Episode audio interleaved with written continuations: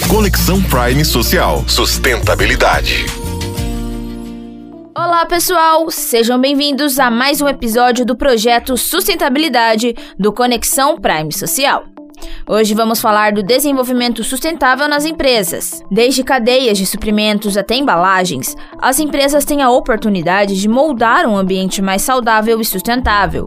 A adoção de fontes de energia renovável, como solar e eólica, não apenas reduz as emissões de carbono, mas também proporciona economias a longo prazo e fortalece a independência energética. No entanto, o desenvolvimento sustentável não termina na fonte de energia.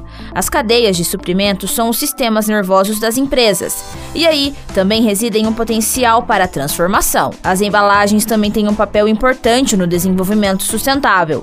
A adoção de embalagens recicláveis, biodegradáveis ou reutilizáveis reduz o impacto ambiental reduz a quantidade de resíduos que acabam em aterros sanitários ou poluindo os oceanos. O desenvolvimento sustentável nas empresas não é apenas uma tendência passageira, é um imperativo para enfrentar os desafios globais de longo prazo. À medida que as preocupações ambientais e sociais se intensificam, os consumidores estão voltando para empresas que demonstram compromisso com a sustentabilidade. A responsabilidade está nas mãos das empresas para moldar um futuro mais sustentável, onde o sucesso não é medido apenas pelos lucros, mas também pelo impacto positivo nas pessoas e no planeta.